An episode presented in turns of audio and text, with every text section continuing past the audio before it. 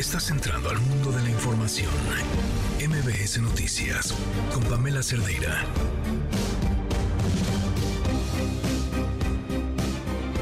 ¿Qué debate ha iniciado desde ayer por la tarde? Dejábamos este programa a la espera de esa gran incógnita, entre comillas, de lo que sucedería con el Frente Amplio por México, en espera de esta conferencia de prensa en la sede nacional del PRI, donde para mucha gente ya había un montón de confusión, no entendían qué estaba pasando. Y salió el líder nacional del PRI, Alejandro Moreno, a decir que su partido apoyaba a Xochitl Gálvez. Hay, por lo menos se me ocurren cinco lugares distintos desde donde podemos leer este hecho. Y digo desde donde podemos leerlo para calificarlo. Insisto, calificarlo desde cada uno de los lugares en el que cada quien decida pararse. Vamos a hablarlos a lo largo de este espacio. Pero yo me voy a situar en este momento en uno.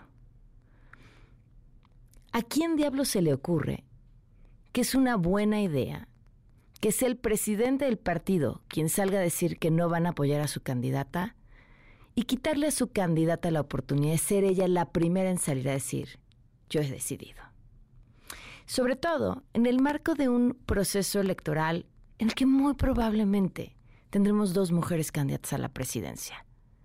Y en el que era un hecho que el Frente Amplio tendría sí o sí una mujer candidata a la presidencia.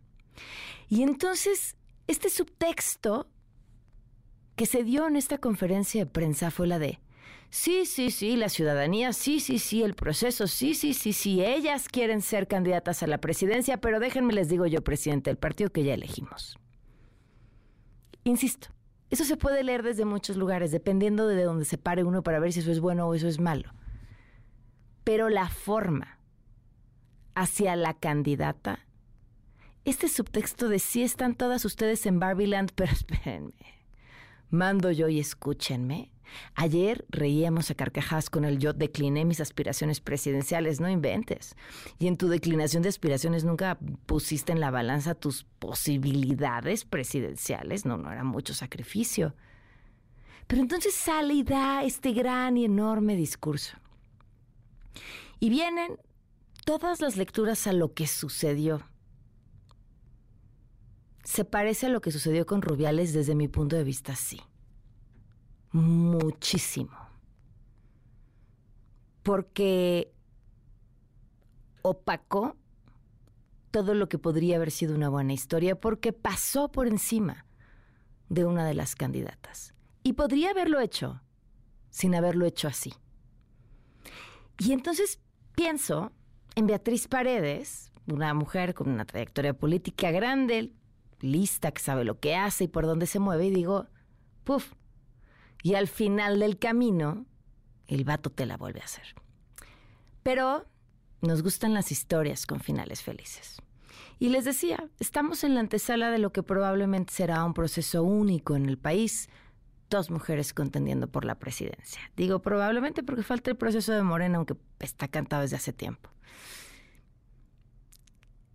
Y entonces, ¿qué pasa con estas otras dos mujeres que de pronto parecía que habían quedado enfrentadas sin que ellas lo hicieran, eh? Porque ambas fueron sumamente cuidadosas en el proceso del frente, me refiero a Xochitl y a Beatriz, de no hacerse daño.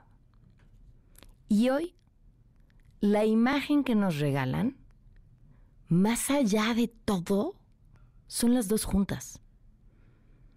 Una fotografía de las dos juntas, por encima de lo que se crea que se pueda decir. ¿Y saben qué? En la política, en el mundo laboral, en las demandas sociales, juntas. Es la clave, ¿eh? Soy Pamela Cerdera. Comenzamos la gente piensa y está segura que podemos vencer a este personaje que ha decidido ser el jefe de campaña de su corcholata y aún así no van a vencer. Les decir por qué. Porque ellos perdieron la oportunidad de darle a los mexicanos lo que le ofrecieron. He abrazado a las madres que tienen hijos desaparecidos en Sonora, en Tijuana, en Culiacán. El domingo en la mañana entregaremos la constancia a Xochitl Galvez para convertirla en la conductora de este Frente Amplio por México. El llamado hoy es que salgamos con la esperanza por delante, que la unidad se note y que vaya creciendo. Así, con alegría y emoción, como se me nota, cerraremos esta etapa. Lo que estamos haciendo es abriendo un diálogo muy fructífero, creo yo, incluso con los gobernadores republicanos. Creo que hay que ser presencia, hay que estar ahí, hay que dialogar, hay que cambiar la conversación, porque si seguimos en esta conversación de que México es esto, México es lo otro, no, no es cierto. Nosotros estamos haciendo muchas cosas, no es solamente un problema, es una contribución importantísima a su economía, porque nuestros trabajadores contribuyen en materia de impuestos y en materia de seguridad social les hacemos falta en la economía. Eso no tiene que ver, eso de la categoría 1 tiene que ver con una actitud muy prepotente de las agencias de Estados Unidos que califican. No tienen razón, se les entregaron todos los documentos, se hicieron caso a sus recomendaciones, se cumplió con todo. Incluso se comprometieron de que pronto regresaba a categoría 1 el aeropuerto. Pero ese pronto ya lleva tiempo. Son actos de prepotencia cuando el narcotráfico manejaba el aeropuerto en la época de Calderón y de García Luna, los de las agencias de Estados Unidos le mantenían al aeropuerto de la Ciudad de México categoría 1. Entonces ahora que el aeropuerto está cuidado, no se permite el narcotráfico, no hay robos, acaba de haber un asesinato de un ciudadano hindú, ya sabemos quiénes fueron y ya también el modo de operar, ya se está haciendo la investigación, ya hay detenidos y se está actuando, siguen sin darnos la categoría 1. Hacer un llamado a mantener la unidad por encima de todas las cosas. Sabemos que vienen momentos, días, semanas, meses de muchas definiciones y serán definiciones que por supuesto algunos los dejarán satisfechos y a otros no, pero debemos tener madurez política, ser congruentes con los principios, con los ideales que dieron origen y sostén a nuestro movimiento. Por grupos de población la situación es alarmante. Igual solo 12 de cada 100 mujeres tienen esta condición de bienestar, solo 7 de cada 100 niñas y niños, solo 10 de cada 100 jóvenes, solo 3 de cada 100 personas indígenas y solo 8 de cada 100 personas con discapacidad. Muy buenas tardes, gracias por acompañarnos en este jueves 31 de agosto del 2023. Soy Pamela Cerdeira, el teléfono en cabina 5166125, el número de WhatsApp 5530 33 32 95 85. Twitter, Facebook, Instagram, TikTok me encuentran como Pam Cerdeira. Estamos al tanto de sus comentarios, de todo lo que nos quieran compartir. Tenemos un montón de información, así que vamos para allá. En Estados Unidos, el expresidente Donald Trump se declaró no culpable de los cargos en su contra por intentar manipular los resultados electorales del 2020 en Georgia, en las que perdió contra, la contra el demócrata Joe Biden. Su defensa presentó la declaración vía escrita, por lo que Trump no va a comparecer en persona. En otros temas, Xochitl Gálvez, pues ya lo decíamos hace unos momentos, es finalmente la elegida. El comité organizador del Frente Amplio por México anunció la cancelación de la consulta del domingo, en la que va a participar, o iba a participar más bien la ciudadanía para definir a la candidata presidencial. Se van al Ángel Alberto Zamora. Buenas tardes. ¿Qué tal, Pamela? Muy buenas tardes. Así es, pues ya el comité organizador del Frente Amplio por México anuncia esta cancelación de esta consulta que estaba prevista para el domingo al quedar sola Xochitl Gálvez en la contienda interna luego de que el PRI diera su respaldo a la panista. Hoy se ofreció una conferencia de prensa donde los integrantes del comité declararon a Galvez como la responsable de la construcción del Frente Amplio por México. A manera de despedida, enumeraron todas las acciones que se han llevado a cabo desde la conformación de este grupo el 29 de junio.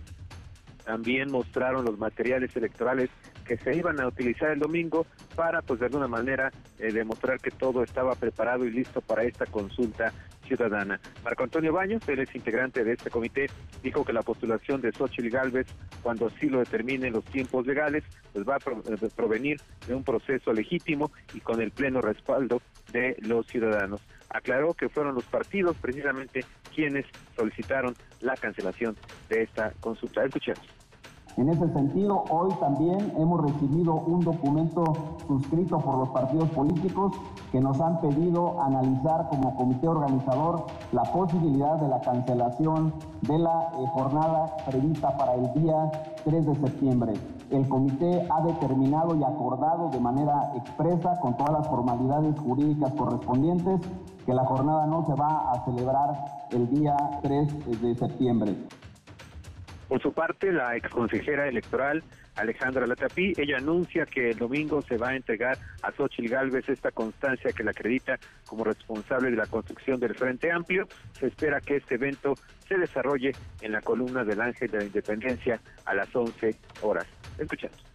El domingo en la mañana entregaremos la constancia a Xochitl Gálvez para convertirla en la conductora de este Frente Amplio por México. El llamado hoy es que salgamos con esperanza por delante, que la unidad se note y que vaya creciendo. Así, con alegría y emoción, como se me nota, cerraremos esta etapa y bueno, el comité organizador también informó que la próxima semana se va a dar a conocer todo lo que tiene que ver con los gastos de este proceso interno y bueno, también se anticipa que se va a buscar reciclar el material electoral, también donar incluso los crayones y las plumas que pues no fueron utilizadas en este en esta consulta que se iba a desarrollar el próximo domingo, Pamela. Muy bien, gracias Alberto, buenas tardes. Gracias, buenas tardes. Y como era de esperarse, quien se frotaba ya las manos esta mañana, el presidente Andrés Manuel López Obrador, habló del tema. Rocío Méndez, buenas tardes. Buenas tardes, Pamela. Escuchemos cómo se pronuncia el presidente Andrés Manuel López Obrador sobre este proceso en el Frente Amplio por México. Gané la apuesta. Lo tienen que reconocer. Empezaron a operar. Se le llama en el argot de la politiquería bajarlos. ¿Los bajaron? ¿Cómo queda presidente? No, no, no, no me meto en eso. Lamentable, porque es un asunto popular, descarado. Fue pura declinación. Sí, es que hay votos que cuentan y hay votos que pesan. Quienes deciden, los de arriba. Me refiero a los del bloque conservador. No, no, no, no, no. Aquí no hay dedazo. No estoy influyendo. Eh, no tengo doble discurso. ¿Qué sucede cuando imponen a alguien de arriba? Al presidente. Es un empleado. Lo que vimos ahora una comedia, una farsa. Hacen nada más la encuesta, 57, ¿no? Contra 42. Beatriz, así queda. Y ya hay una cargada a favor de una señora. Por primera vez el PRI haya renunciado a la candidatura presidencial cediéndosela a un perfil panista. Es que ya tiene tiempo que renunciaron a sus principios, a sus ideales. El PRI se convirtió en PREAN parte, Pamela, el mandatario mexicano indicó que mientras se investiga, está suspendido el guardia que disparó desde la Unión Americana en contra del mexicano Darwin José García el sábado anterior en Ciudad Juárez, Chihuahua. Lo de el herido en Ciudad Juárez, afortunadamente ayer fue dado de alta. Sin embargo, hay una investigación. La persona que disparó de la Guardia de Texas, teníamos el reporte que fue suspendido temporalmente de el cargo, en tanto no se lleva a cabo la investigación completa, porque argumentan que fue en defensa de un migrante, que el herido quería hacerle daño a un migrante y que por eso él disparó primero al aire y luego a la persona. Pero es violatorio del derecho internacional porque no se puede disparar de ese lado estadounidense a el otro lado del río, que ya es nuestro territorio. Entonces se está viendo eso. El presidente López Obrador Pamela también dijo que hay una sobresaturación del 50% en el Aeropuerto Internacional de la Ciudad de México ya no es posible tener el número de operaciones que hay actualmente en el aeropuerto de la ciudad. Siguió creciendo el número de operaciones porque pues hay más tráfico a él y ya se rebasó, tiene operaciones de 150% de su capacidad. Tiene una sobresaturación y ya hay problemas de tráfico y queremos actuar con responsabilidad. Hay una recomendación de protección civil. Entonces tuvimos que tomar esa decisión de reducir el número de operaciones para evitar un problema mayor, de 52 a 43 por hora, como tenemos el aeropuerto Felipe Ángeles, que tiene capacidad, de esa manera vamos a resolver. Siempre hay intereses. Nos costó que se mudaran los aviones de carga al aeropuerto Felipe Ángeles. Pamela, el reporte del momento. Gracias, Rocío. Buenas tardes. Buenas tardes. Por cierto, esta mañana se manifestaron en la Terminal 1 del Aeropuerto Internacional de la Ciudad de México integrantes del grupo Ahorradores Defraudados por la Sociedad Financiera Popular FICREA, quienes bloquearon el acceso a la terminal para pedir que el gobierno federal intervenga para recuperar los ahorros de siete años. Son las 4 con 16. Quédate en MBS Noticias con Pamela Cerdeira. En un momento regresamos. Estás escuchando MBS Noticias con Pamela Cerdeira. Continuamos en MBS Noticias. Escuchen, escuchen esto.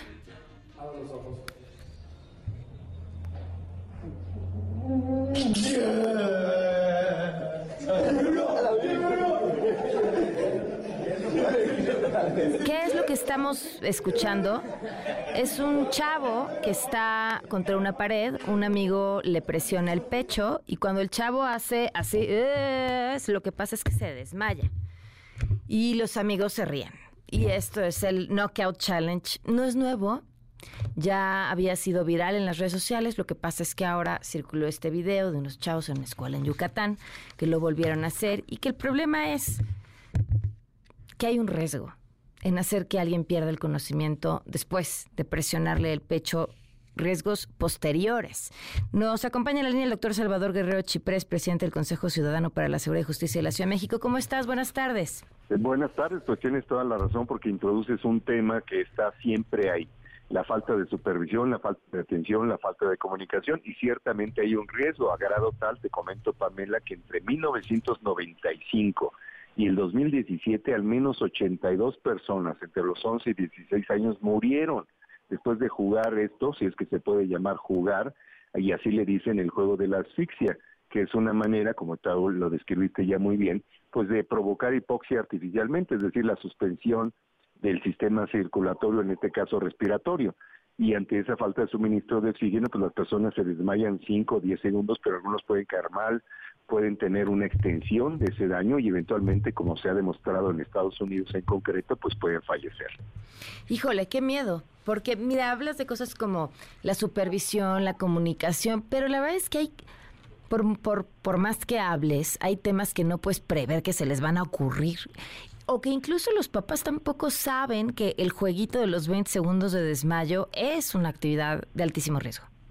Así es, déjame decirte que inclusive cuando yo estudié la primaria hace muchísimos años también lo hacías. ocurría y se ponían atrás de ti y hacían la misma operación, solo que era atrás de ti y ocurría ese esa especie de experimentación, pues yo diría que machista y que ocurre mucho en la adolescencia cuando no está desarrollado, sobre todo en varones, y eso lo dicen estudios especializados, pues la parte racional de, de lo que debe guiar nuestro comportamiento. Así que también hay un elemento biológico y por eso es que hay mucho más casos reportados o existentes en el mundo precisamente entre los 11 y los 16 años de Mm. edad. Ah, pues ojo. Oye, ¿hay algún otro reto que estén identificando, Salvador, que les preocupe?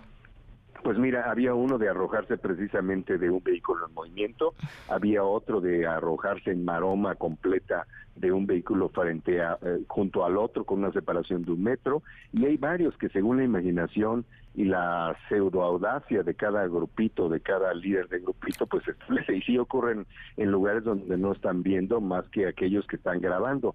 Lo que es nuevo en nuestra cultura actual o Es grabar. nuestra cultura es precisamente testimoniarlo para obtener likes. Ahora, que, que la buena y lo entre comillas noticia de eso es que nos permite enterarnos y usarlo ejemplo para hablar a tiempo con nuestros chavos que además es una edad en la que ni siquiera tienes desarrollado completamente el cerebro en la capacidad de medir los riesgos a lo que te estás sometiendo pero hay que insistir, insistir, insistir en el peligro que esto implica. Así es, fíjate que nosotros, eh, bueno, si tú aplicas TikTok y buscas, ya sale allí un mensaje del Consejo precisamente porque nosotros tenemos esto identificado desde hace algunos años y creemos que no se trata de criticar a los jóvenes, sino de visibilizar, y ahí coincido completamente contigo, Pamela, visibilizar estos excesos y los riesgos a los que a veces conducen los desafíos virales, cualquiera que estos sean. Y pues también hay una actitud de desafío frente a todo lo prohibido que constituye pues un, un volumen muy importante de cosas que se tratan de inducir como si fuera educativo, pero a veces producen lo opuesto, resistencia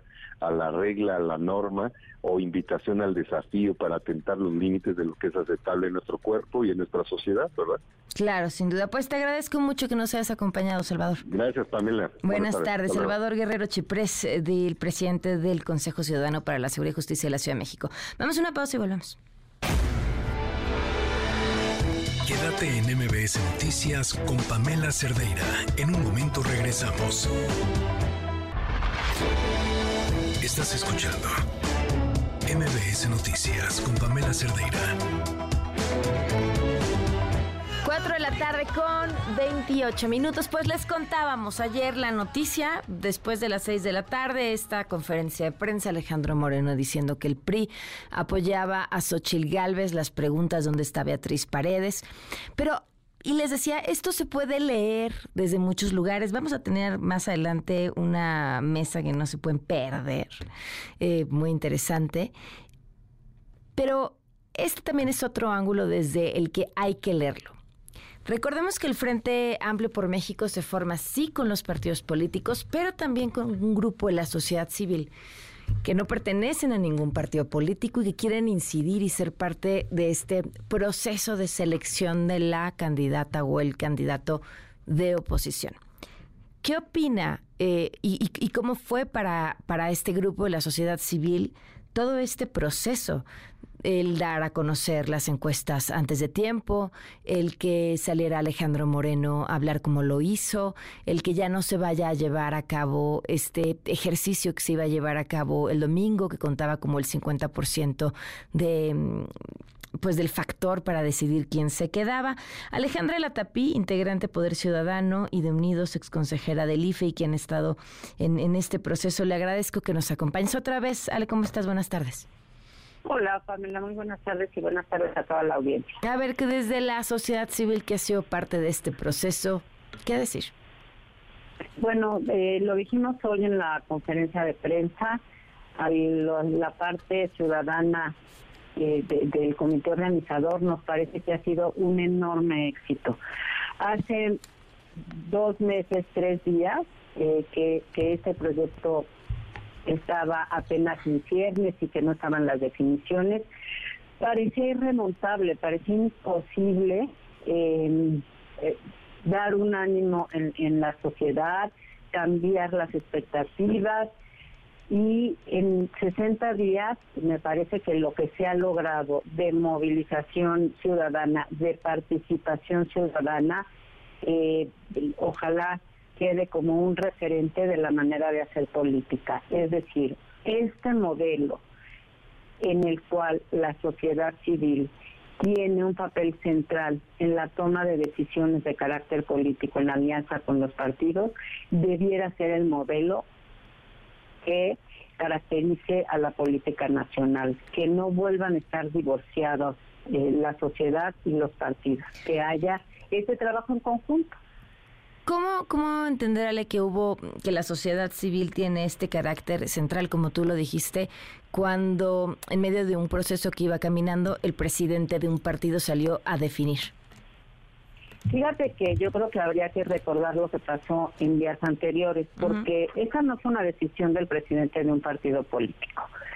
Eh, cuando Santiago Krill declinó, el Partido Acción Nacional anunció su apoyo al aspirante Xochitl A los pocos días, el Partido de la Revolución Democrática tuvo un evento e hizo público su apoyo a la candidata, al aspirante Xochitl Galvez. Lo que pidieron entonces después los partidos políticos, que son quienes integran este frente también, pidieron eh, adelantar los resultados de los estudios de opinión para poder, tomar las decisiones eh, políticas que es así les tocan a ellas, las decisiones partidistas y personales y tener un sustento que les diera eh, la base para esa decisión. Pues ellos son parte de este comité organizador. Nosotros, los ciudadanos, tenemos mayoría entendimos la argumentación que nos presentaron por escrito y dijimos adelante. Y decir por qué también dijimos adelante. El objetivo de todo esta esta fase de un proceso que será mucho más largo fue encontrar a la persona más competitiva para poder liderar y conducir a este frente amplio. Ese fue el objetivo. Se diseñó un procedimiento. Y en, ese, en el diseño de ese procedimiento, en las reglas, quedó establecido que frente a una situación no prevista por el reglamento, el comité eh, tomaría la decisión pertinente. Bueno, pues viene una solicitud de, de la mitad de la integración de ese comité y de este frente, eh, nosotros la justificamos además de manera legal, se abre el proceso y entonces el tamaño, la dimensión ya de la diferencia de dónde están las preferencias dentro de los partidos y en la sociedad civil, dieron el peso para que este otro partido que no se había pronunciado todavía, pues también ya se pronunciara.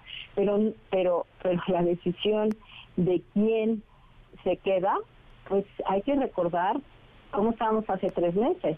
Las dos aspirantes que llegaron no estaban en el ánimo o en los primeros lugares de la lista de ningún partido político de, de este frente. Entonces la decisión de quién se quede, pues sí fue de la ciudadanía y fue de las militancias de los partidos también, efectivamente. Yo creo que hay que recordar que, bueno, el último en pronunciarse, pues fue el PRI, pero los otros dos partidos ya lo habían dicho. ¿Les preocupó que el eliminar esta última parte del proceso en la que, como me dices ustedes, pues han estado de acuerdo después de deliberar, me imagino, en, en todo lo que ha ido sucediendo eh, hiciera parecer que, ya no cumplían con, con los que se registraron, con lo que habían quedado que iban a terminar haciendo? No, porque, porque el procedimiento en diferentes momentos y en diferentes circunstancias y detalles lo fuimos adaptando a lo que nos presentaba la realidad. Mm. el procedimiento no podemos ponerlo por encima del objetivo. Okay. Okay. El objetivo era encontrar a la persona competitiva que pueda hacerse cargo de ese liderazgo. Bueno, pues a lo largo de diferentes momentos eh, y, con los datos duros, pues se encontró quién era esa persona. Entonces, eh, pues, pues se cumplido el objetivo, nos falta formalizarlo y a todo el ánimo que despertó el interés por participar en la consulta, que la consulta no era el objetivo del proceso, eh, los estamos invitando, por supuesto, a salir de las calles y hacer nuestra esa eh, manifestación de esperanza y acompañar a, la entrega de, la constancia y, a la senadora Xochitl Galvez. ¿Cómo va a estar el domingo?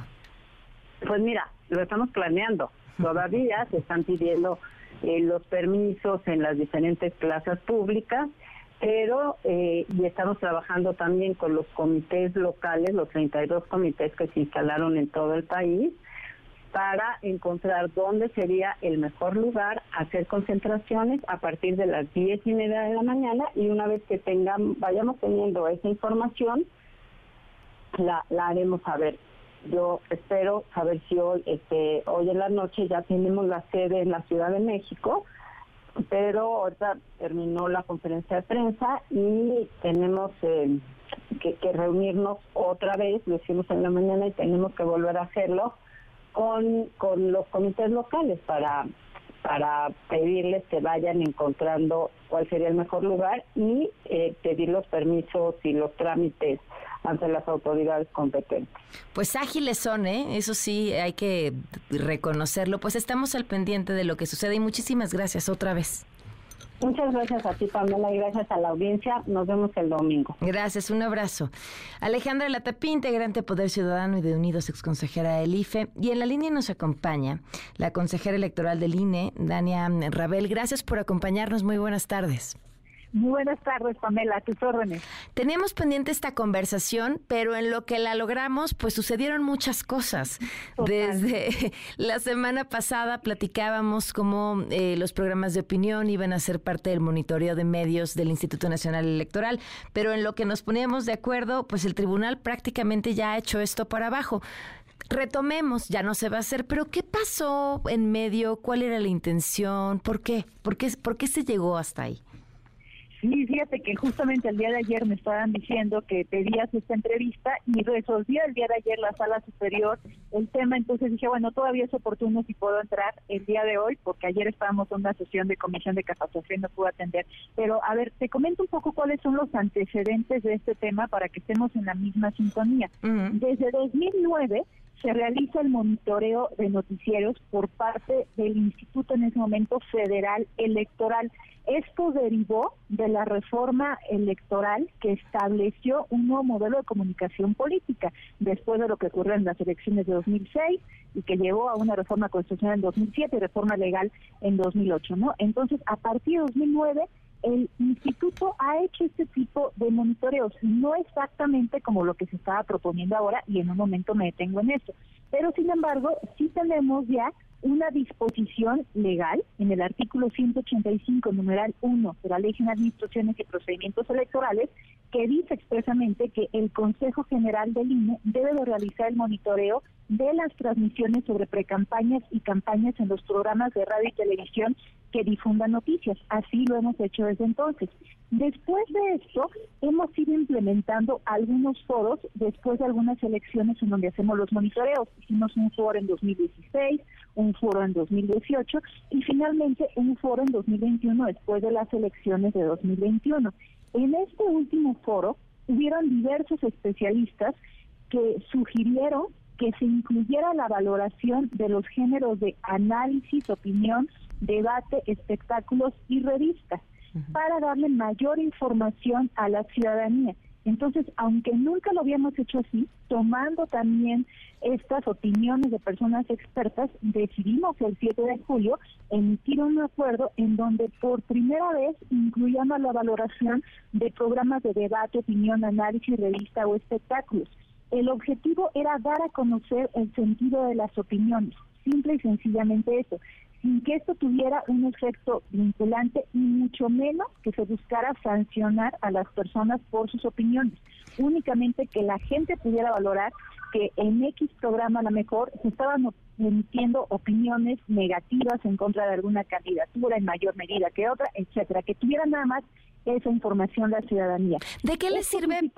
Perdón la interrupción, digo, eh, eh, evidentemente ya no va a pasar, pero, pero me genera la duda. ¿De qué le sirve a la ciudadanía esa medición? Porque siento que en un ambiente de polarización en el que estamos, eh, si yo te doy un dato tan frío como el 53% de sus opiniones fueron negativas, pero ni siquiera conoces el contexto de las opiniones, eh, es muy fácil encasillar o que, claro, el INE no lo va a sancionar, pero que los que se sientan afectados si lo puedan utilizar.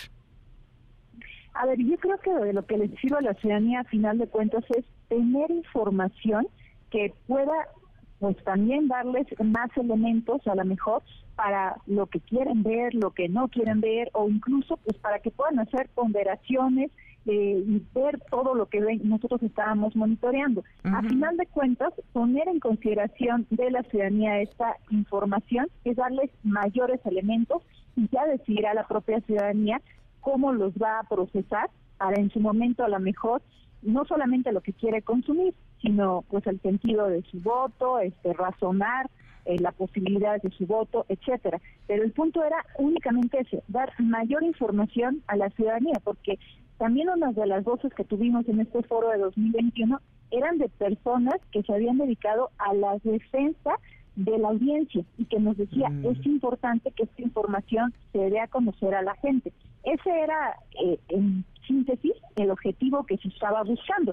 Pero como bien dices, el día de ayer la sala superior, después de varias impugnaciones que recibió de distintos medios de eh, comunicación, determinó que específicamente esa parte ya no se va a hacer. Entonces vamos a hacer lo que hemos venido haciendo en todos los procesos electorales, nada más los monitoreos de los noticieros.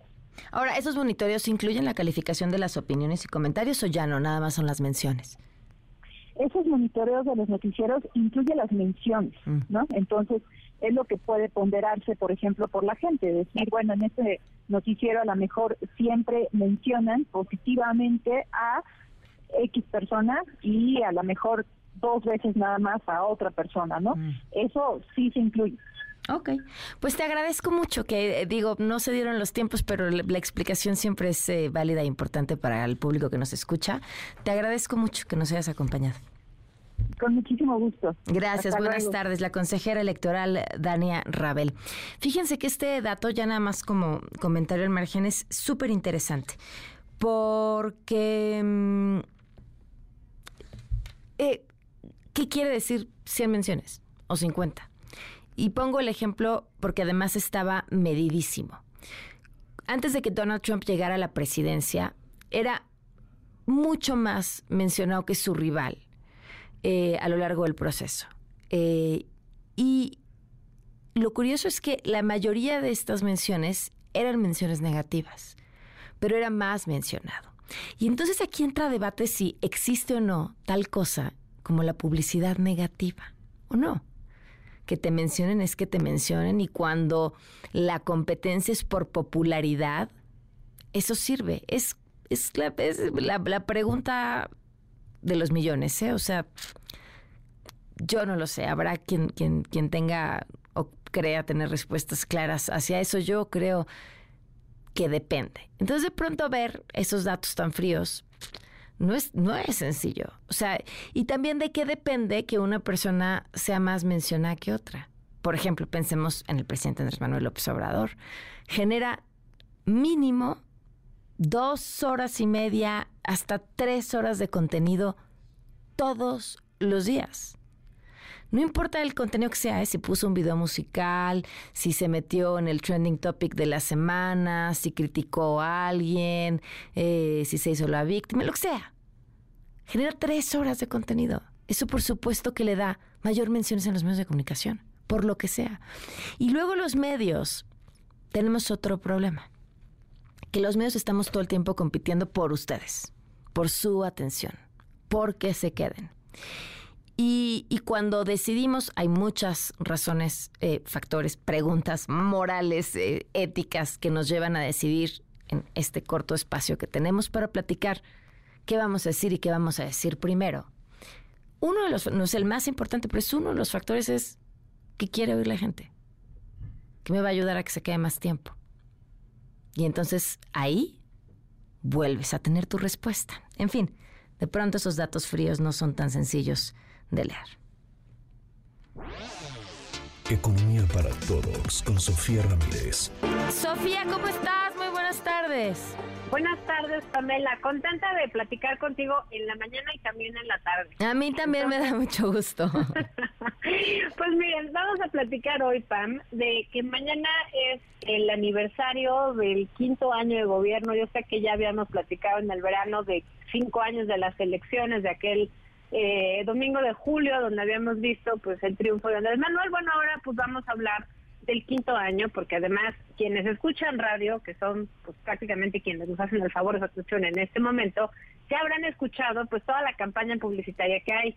Pero también la chaviza que no oye el radio y ve YouTube, también ya vio de qué van los spots. Y por ejemplo, yo quiero destacar dos. Hay dos, uno sobre economía y uno sobre pobreza, que están circulando desde el 27 de agosto y que habla, pues les presumo, estoy hablando en términos como si fuera yo el presidente, dice, les presumo, para orgullo de todos, que la economía está creciendo, el peso mexicano es la moneda que más se ha fortalecido en el mundo, está llegando inversión extranjera, prácticamente no hay desempleo, somos el principal socio comercial de Estados Unidos, primero los pobres. Ese es el primer spot. El segundo spot dice que está contento porque ha aprobado el apoyo del campo, los programas de bienestar, el aumento al salario y el envío de las remesas de los migrantes a los familiares, así como una disminución en la pobreza y la desigualdad. Más o menos números redondos, datos, eh, rubros que seguramente va a tocar mañana el señor presidente en su conferencia, que hasta donde me quedé va a ser a las 9 de la mañana, y nos va a dar pues justamente eso, los datos que ellos consideran relevantes, el gobierno considera relevante a cinco años de gobierno. Entonces en México, ¿cómo vamos? Dijimos, ¿por qué no? Vamos sacando estos rubros y a poner a la población, a la gente que nos escucha, a la chaviza que lo vea en YouTube, pues un poco de contexto para que no nos llegue así de sopetón. Entonces me arranco. Primero que nada, el tamaño de la economía, Pam. El, el dato que salió hace unos días, eh, digamos, corregido incluso por el tipo de integración y configuración de los sectores de la economía, nos dice que estamos 2.8% arriba de la medición que teníamos con los datos preliminares. Estamos hablando que estamos 3% por arriba del último pico que fue en 2018 y que se encuentra 5.5% por arriba del nivel prepandemia. Sin embargo, y aquí es otra vez este gran asterisco, pues en el PIB per cápita, dividiendo toda la riqueza, toda la producción nacional entre el número de personas, pues tenemos siete años de rezago, pues estamos a niveles similares a los de 2016 y bueno, pues ahí ya la cosa empieza a cambiar. Inflación, la inflación va para abajo, sin duda, lo hemos platicado quincena a quincena, pero pues la inflación de los alimentos es sumamente persistente, la variación anual se ha mantenido por arriba de la inflación general, entonces aunque a ti te ajusten el salario con la inflación general, pues resulta que la inflación de los alimentos sigue siendo por arriba y si algo hacemos todos, Pam, es comer. Entonces, esta inflación está en 6.83%, lo cual pues no son buenas noticias. Tercer rubro, Pam, se, salario mínimo. El salario mínimo en el periodo 2018-2022 para quienes nos escuchan regularmente, pues saben que el salario mínimo se actualiza, digamos, a finales de un año para el próximo año. Entonces, por eso estoy considerando 2018, porque realmente es 2019 y lo que va de este año.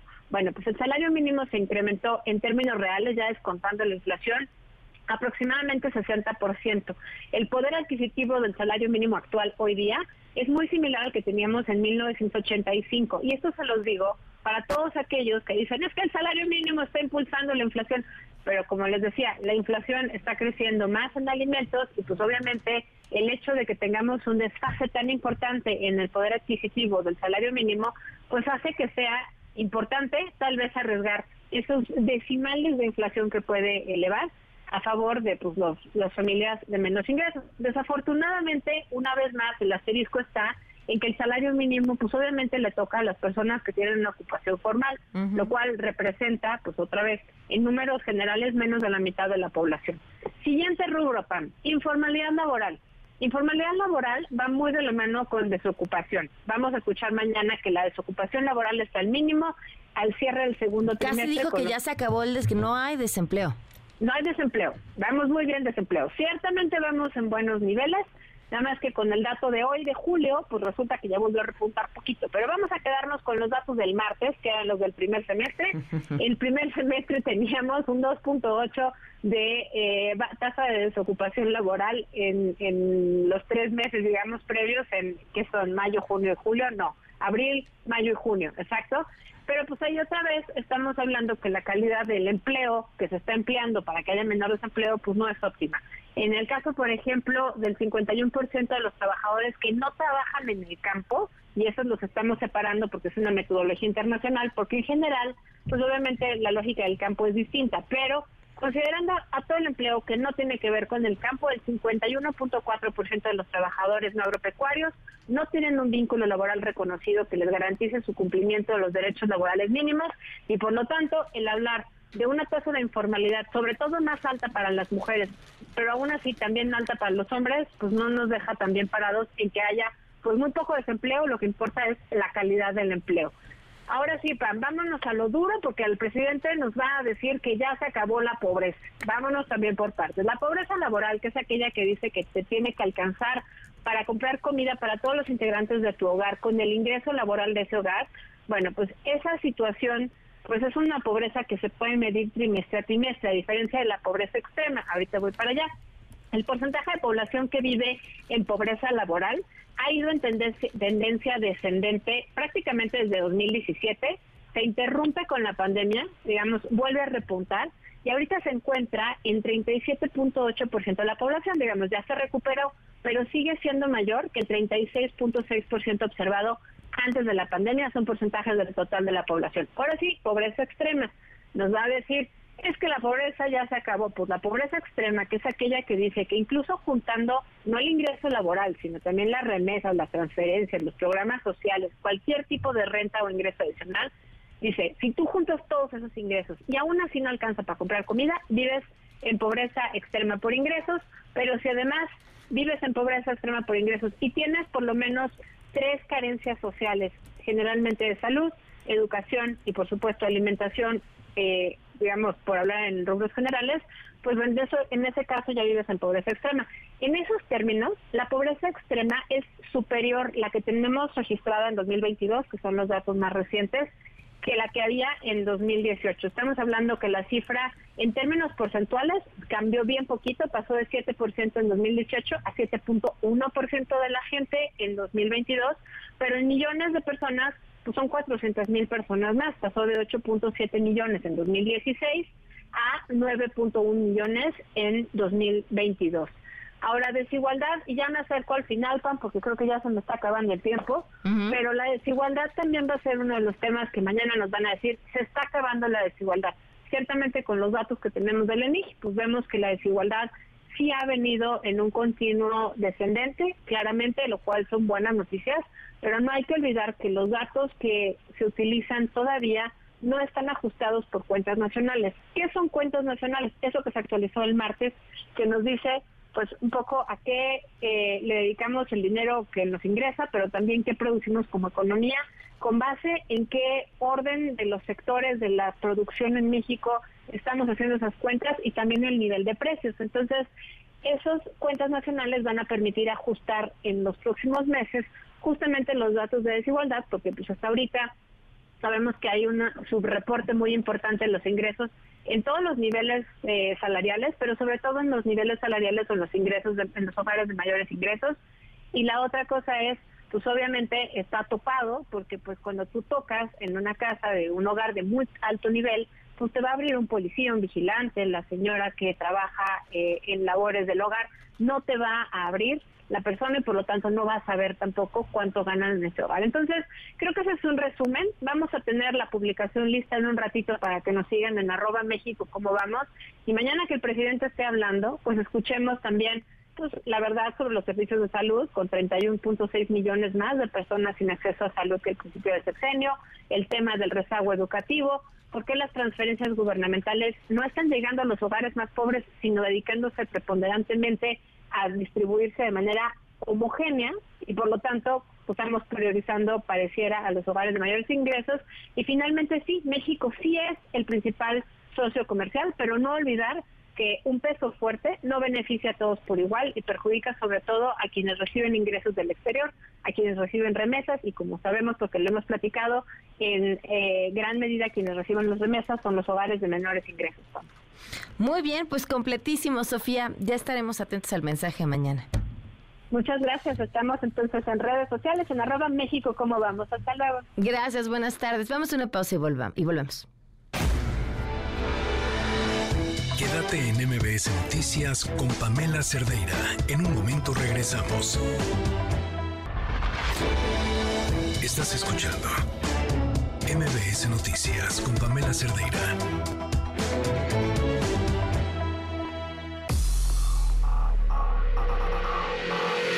Lo mejor de tu estilo de vida digital y la tecnología. Pontón en MBS. Pontón, ¿cómo estás? Muy buenas tardes. ¿Qué tal? Buenas tardes, Pamela, ¿cómo estás? Pues sí, eh, ya sabes, Elon Musk y pues sus actualizaciones ahora de X, ¿no? Pues dice que... Me, me parece una terrible idea, por cierto. Sí, está rarito, está rarito. Pues es que es el, cambio que quiere hacer a, esta red social, a esta plataforma de comunicación, pues convertirla justamente en una super app, en donde ya no salgas. Porque cabe pues, destacar que, o, recordar más bien, que todos los dueños de plataformas y de tecnología, o sea, llámese Jeff Bezos de Amazon, eh, este, eh, Elon Musk, obviamente, de, Twitter ahora, eh, Mark Zuckerberg, Microsoft, etcétera, o Apple, pues lo, lo que tú, lo que quieren es que no salgas de ese ecosistema, ¿no?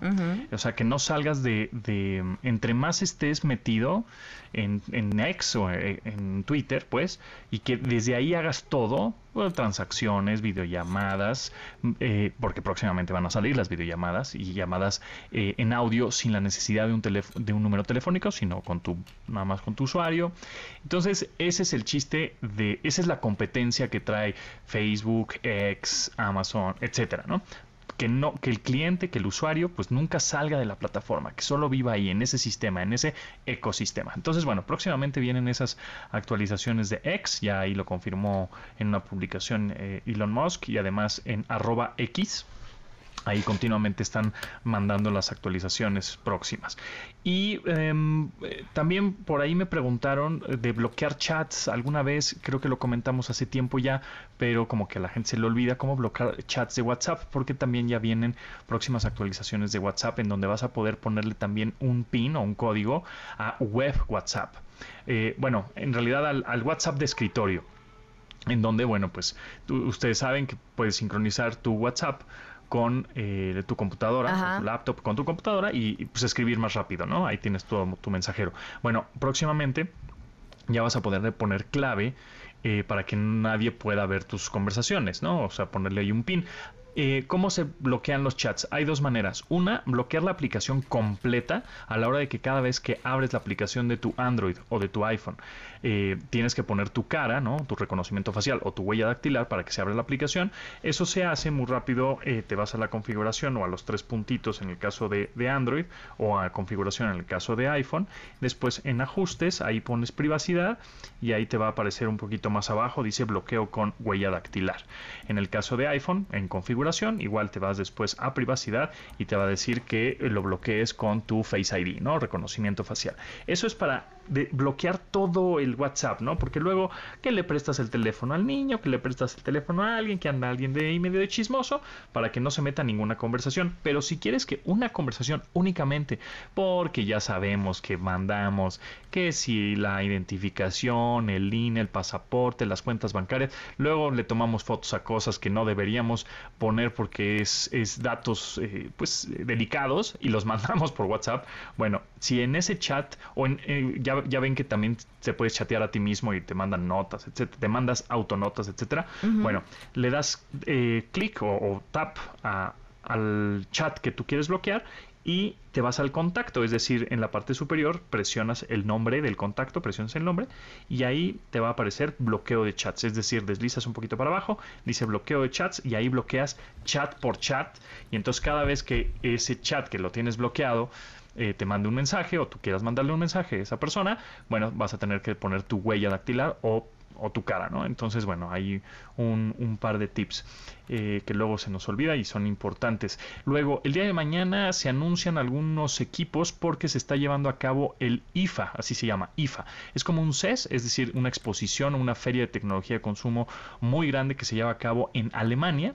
En esta ocasión no tuve la oportunidad de ir, sin embargo, bueno, vamos a estar ahí pendientes a las actualizaciones de las marcas y por ahí se va a estar presentando un teléfono eh, plegable, ¿no? Que, que la verdad de otra marca, porque ya, ya vimos que muchas marcas se están subiendo desde hace ya algunos años al desarrollo de tecnologías o de teléfonos con pantalla plegable y cada vez los hacen más sofisticados, más duraderos, más delgados. Entonces, bueno, pues hay que estar mañana atentos con respecto a eso y eh, ya se confirmó también que el 12 de septiembre se anuncian se anuncia algo en Apple. Bueno, ya sabemos que los iPhones, ¿no?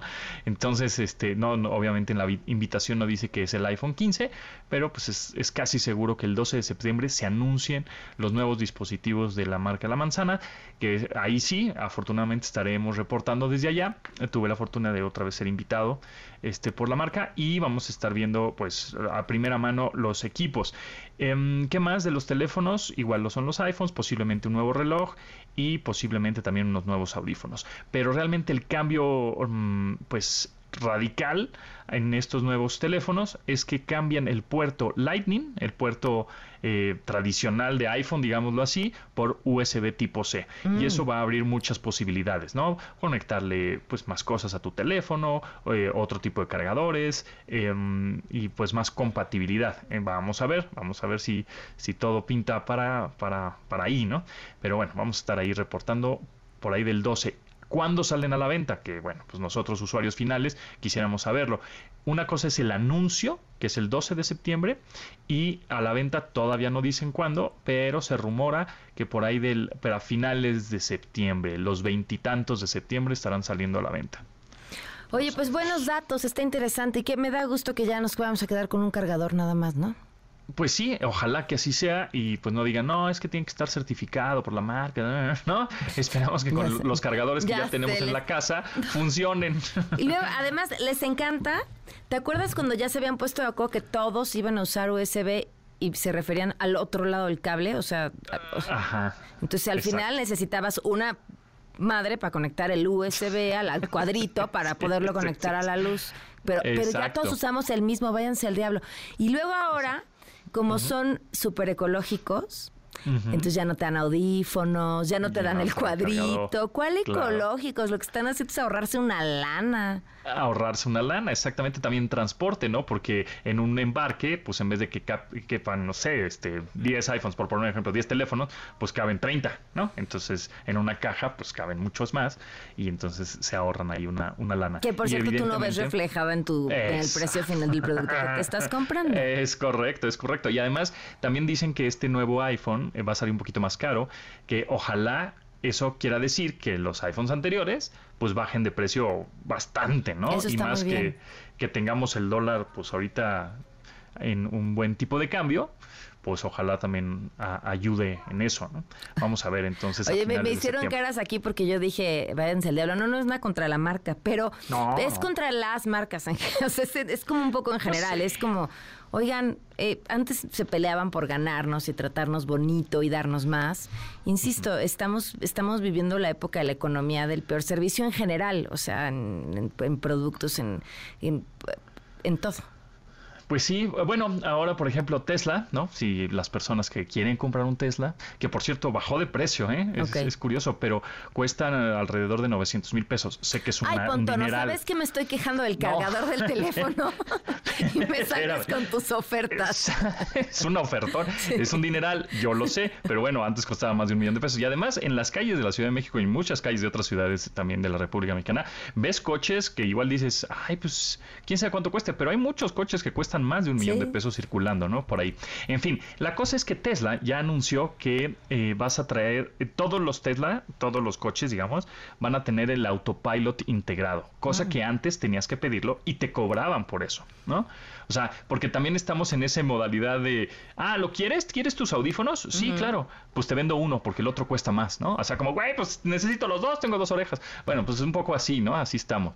Que, que cada vez que quieras como un upgrade o una cosita o una pintura, porque digo, saben que el Tesla, por ejemplo, eh, la pintura cuesta, aparte. O sea, Claro. si lo quieres blanco, te cuesta, no sé, 900 mil pesos. Pero si lo quieres rojo, pues 930 mil, ¿no? O sea, dices, güey, ¿cómo, no? ¿Por qué? Bueno, pues es, es- justo estamos en esa, en esa época de si quieres algo o personalizarlo tantito más, cualquier tipo de gadget que quieras, te va a costar una feria extra.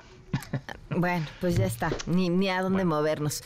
Pontón, muchísimas gracias. Gracias a ti, Pamela. Nos escuchamos el martes que entra. Que estés muy bien. Buenas tardes. Damos una pausa y volvemos. Quédate en MBS Noticias con Pamela Cerdeira. En un momento regresamos. Estás escuchando MBS Noticias con Pamela Cerdeira. 5 de la tarde con 11 minutos. Estamos en MBS Noticias. Gracias por seguir con nosotros. Vamos con la información. Un juez suspendió el proceso penal en contra del exdirector de Pemex, Emilio Lozoya, por el caso de agronitrogenados, por considerar que ya se dio una reparación del daño por los 216 millones de pesos que está pagando el exdueño de Altos Hornos de México, Alonso Ancira. Y ojo a lo siguiente, un tribunal revocó el amparo contra la orden de aprehensión del exgobernador de Tamaulipas, Francisco García Cabeza de Vaca. Juan Carlos Alarcón, cuéntanos, buenas tardes.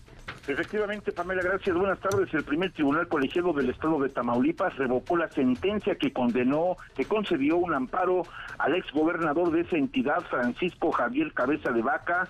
La canceló la orden de aprehensión en su contra. La Fiscalía General de la República imputa al exmandatario estatal los delitos de delincuencia organizada y operaciones con recursos de procedencia ilícita. La Fiscalía General de la República informó que con esta sentencia deberá el, juicio de amparo manteniéndose vigente la orden de aprehensión en contra del exgobernador por unanimidad del primer tribunal colegiado del décimo noveno circuito que opera desde luego en Tamaulipas, revocó la sentencia dictada en febrero pasado por el juez octavo de distrito del estado, Faustino Gutiérrez, a quien se ordenó reponer el procedimiento. Por esa razón, la Fiscalía General tiene la posibilidad de concretar en cualquier momento la orden de aprehensión girada en contra del exgobernador panista.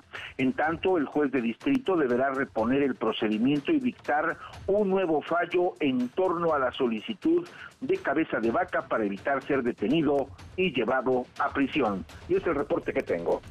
Muchísimas gracias. Buenas tardes, eh, Juan Carlos. Muy buenas tardes. Que por cierto, más adelante vamos a hablar con justo el, abogado de Francisco Javier em, Cabeza de Vaca para hablar de este tema.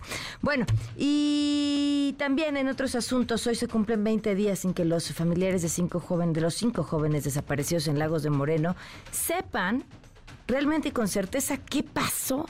Vamos con el Marta Gutiérrez. Te escuchamos, el Marta. Buenas tardes. Gracias, Pamela. Así es, hoy 20 días de la desaparición de Roberto, Uriel, eh, Dante, Diego y Jaime, cinco amigos y vecinos de Lagos de Moreno. Hasta el momento los dictámenes periciales se han complicado debido al estado que guardan los restos hallados en una ladrillera de la colonia Orilla del Agua el pasado 21 de agosto. Al menos así lo confirmó el propio coordinador estratégico de seguridad pública del gobierno de Jalisco, Ricardo Sánchez Berúben. Aún así, bueno, los peritos trabajan a marchas forzadas para tratar de determinar si pertenecen o no a los eh, amigos que hoy eh, pues siguen siguen desaparecidos.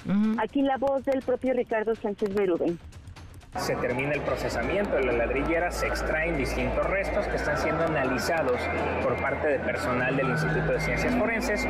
Al estar calcinados hace que sea un poco más tardada la extracción de la médula o del tejido vivo, que es lo que se utiliza para hacer la comprobante. Una vez que se pueda llevar a cabo esto, se hará el estudio genético con los perfiles que aportaron los familiares y se notificará oportunamente a la fiscalía, así como a los familiares.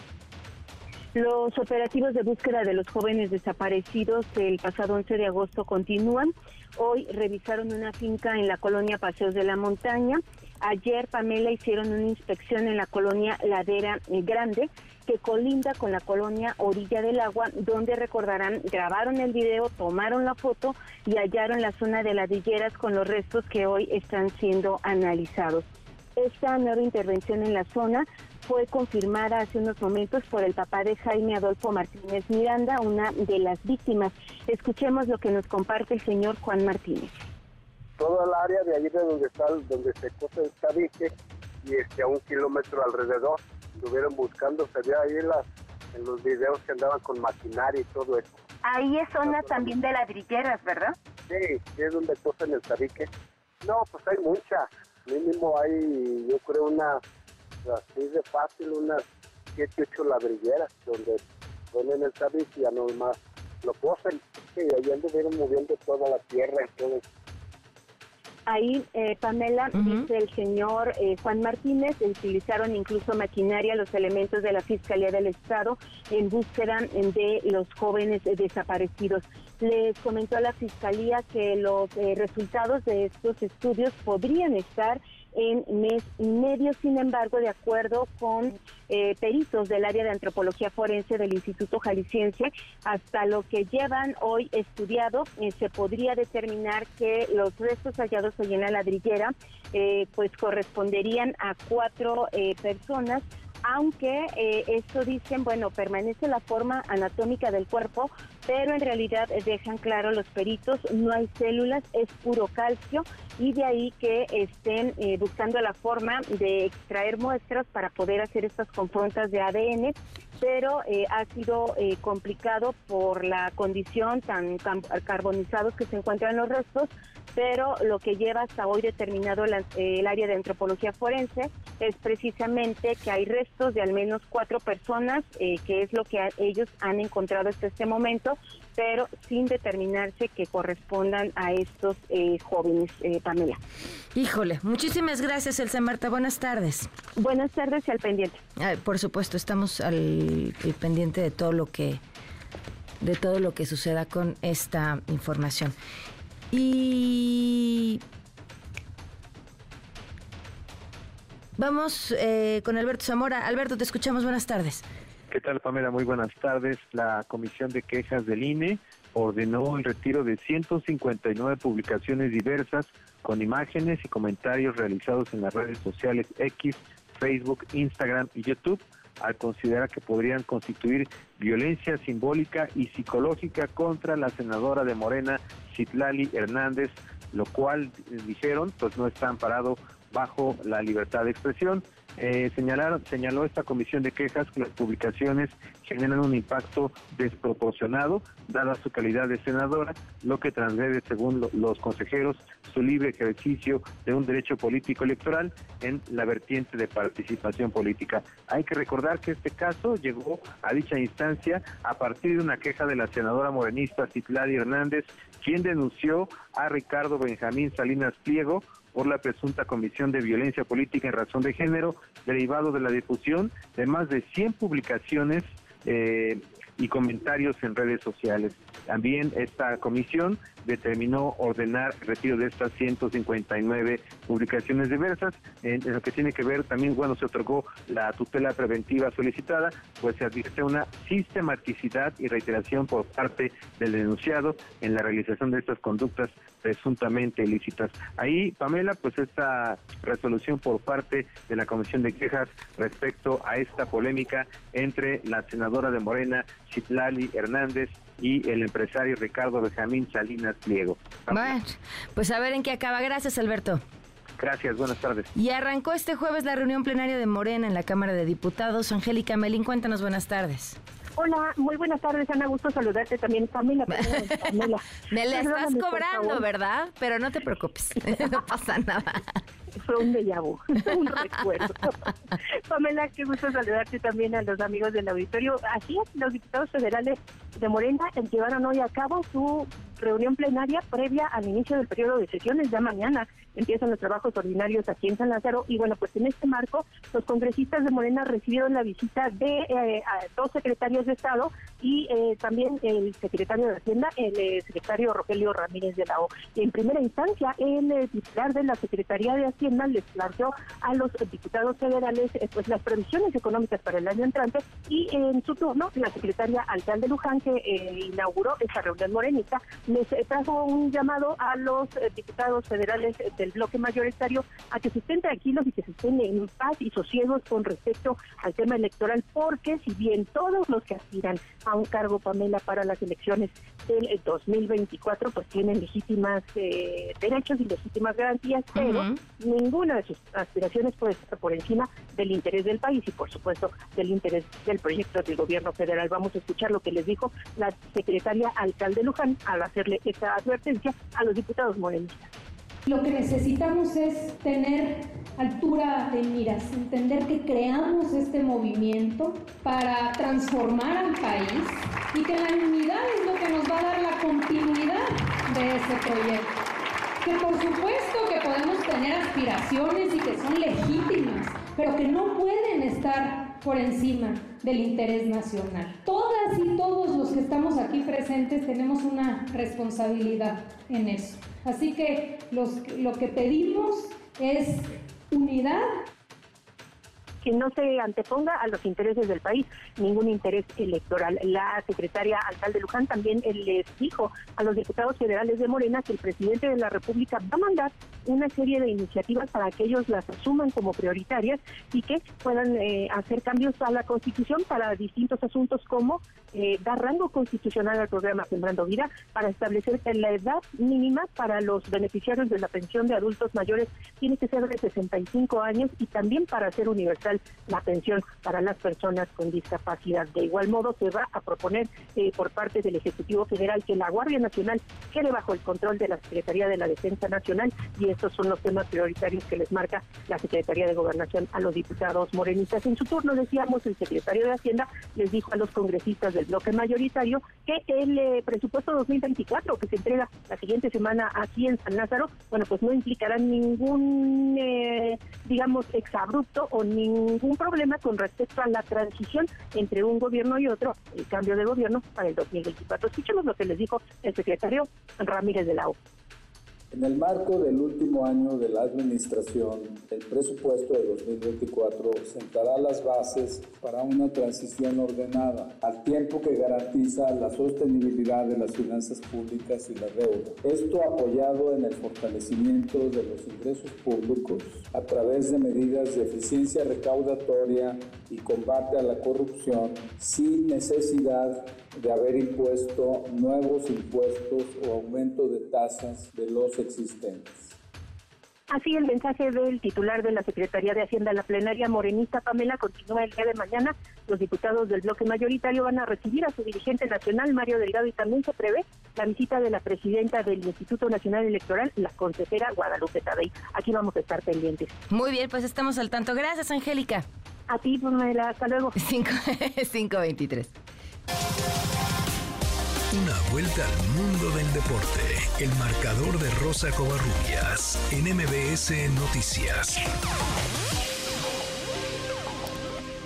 Hola Rosy, señora directora, ¿cómo estás? Hola Pam, ¿cómo estás? Buenas tardes. Vamos a arrancar hablando de Champions League porque el día de hoy ya se llevó a cabo el sorteo de la fase de grupos.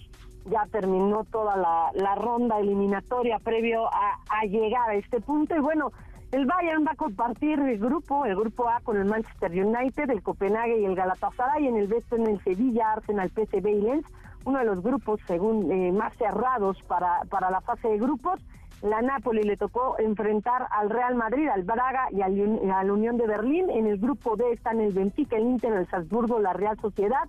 En el grupo E, el Feyenoord del Atlético de Madrid, la Lazio, el Celtic, en el F, el Paris Saint Germain con el Dortmund, Milan y Newcastle el Paris Saint Germain, a ver si ahora sí es la buena, aunque bueno, pues hay que recordar que tuvo, tuvo algunas bajas y que bueno, pues seguramente el tema de Mbappé será uno de los que esté en torno a este equipo. En el grupo G, el Manchester City, el Leipzig, la Estrella Roja y el John Boys, hay que mencionar que el City perfila para ser el líder y terminar como líder del grupo G. Y en el H, otro grupo un poquito más cerrado, el Barcelona contra el Porto, el Shakhtar y el, eh, Así que Ahí están ya definidos los grupos de la Champions League para la siguiente temporada y también se llevó, bueno, pues a cabo la entrega de los premios, la gala de los premios de la UEFA. Erling Haaland fue elegido como el mejor jugador y Aitana Bonatti, jugadora del Barcelona y también campeona del mundo con el equipo de España, fueron los elegidos como los mejores, eh, pues los mejores jugadores de la UEFA. Esto dijo Itana Bonatti eh, al término de, bueno, cuando, cuando le entregan eh, su premio, y este fue parte, parte del discurso de Aitana para, pues, para, para enaltecer lo que hizo precisamente en la selección española, y bueno, pues obviamente el apoyo a Jenny Hermoso no debemos permitir eh, que, que, se haya, que se haga abuso de poder en una relación laboral, así como también faltas de respeto. Así que me gustaría que desde mi compañera Jenny, a todas las mujeres que sufren lo mismo, estamos con vosotras.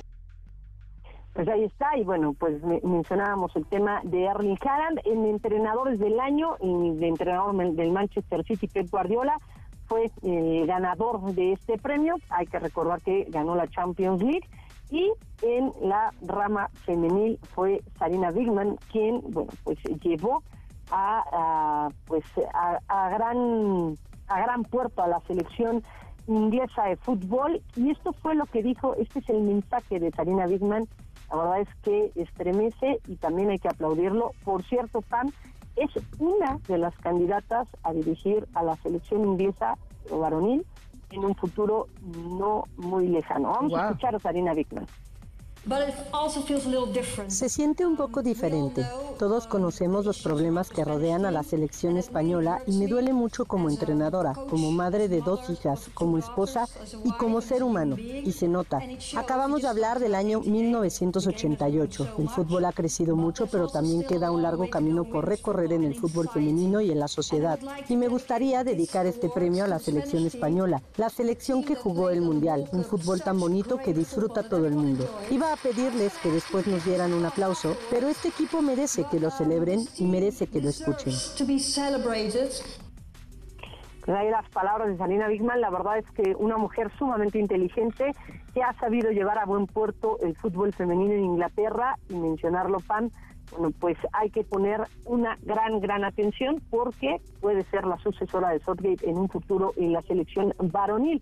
Hablemos de Liga MX porque se realizó, más bien finalizó la jornada 5, es muy cierto, ya vamos a entrar a las 7, pero había partidos pendientes de la jornada 5. Toluca ayer venció 1 por solo a Monterrey, Atlas derrotó 1 2 por 1 al conjunto de Querétaro y Tigres venció 3 por 2 a Santos. El día de mañana, PAN, el Real Madrid estará, el Barcelona estará enfrentándose a Tigres en este cuadrangular y en esta visita por México. Hablo del equipo femenil PAN la información deportiva. Gracias, Rosy. Buenas tardes. Buenas tardes. Fuerte abrazo. Fuerte abrazo. Vamos a una pausa.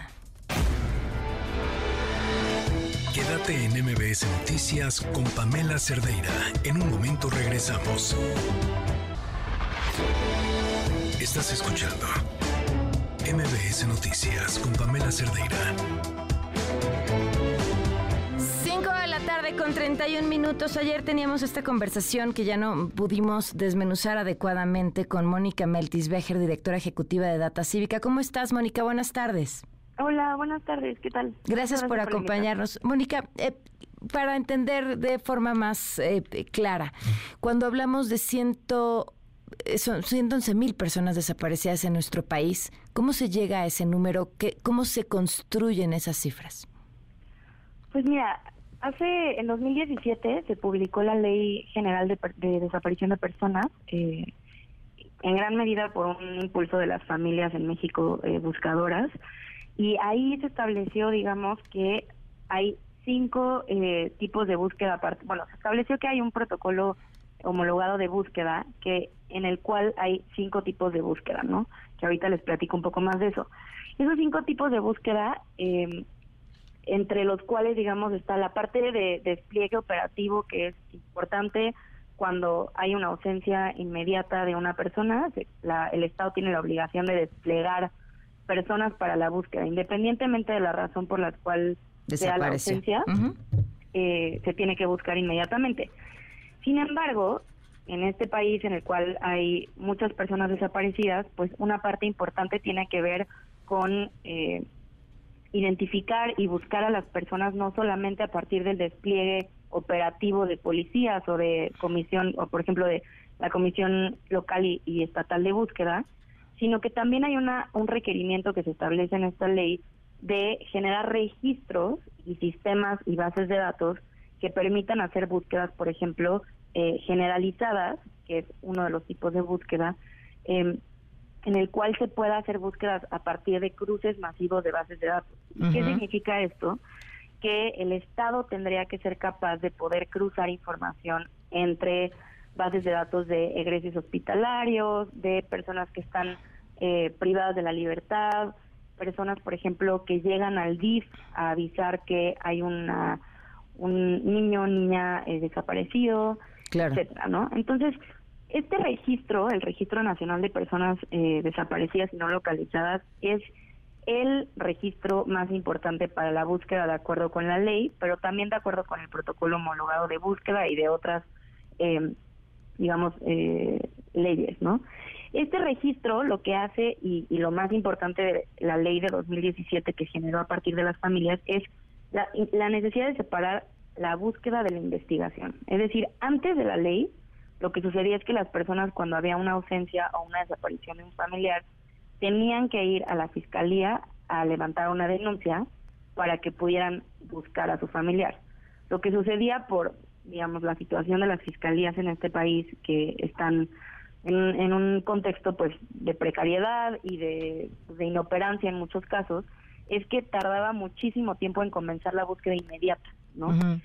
Al separar la búsqueda de la investigación, la demanda de las familias era, no nos importa que investiguen solamente, lo que nos importa es que busquen, encuentren y después hacen la investigación, ¿no? Claro. Esa separación ha sido fundamental porque ahora ya no necesita alguien ir a denunciar a una fiscalía, sino que tú puedes levantar un reporte directamente en la Comisión Nacional de Búsqueda o en la comisión local o idealmente si tú hablas a Locatel y hay una un, un reporte de una persona ausente o desaparecida, eso se tendría que convertir en un, en un registro, ¿no? Del, del Registro Nacional de Personas Desaparecidas y No Localizadas.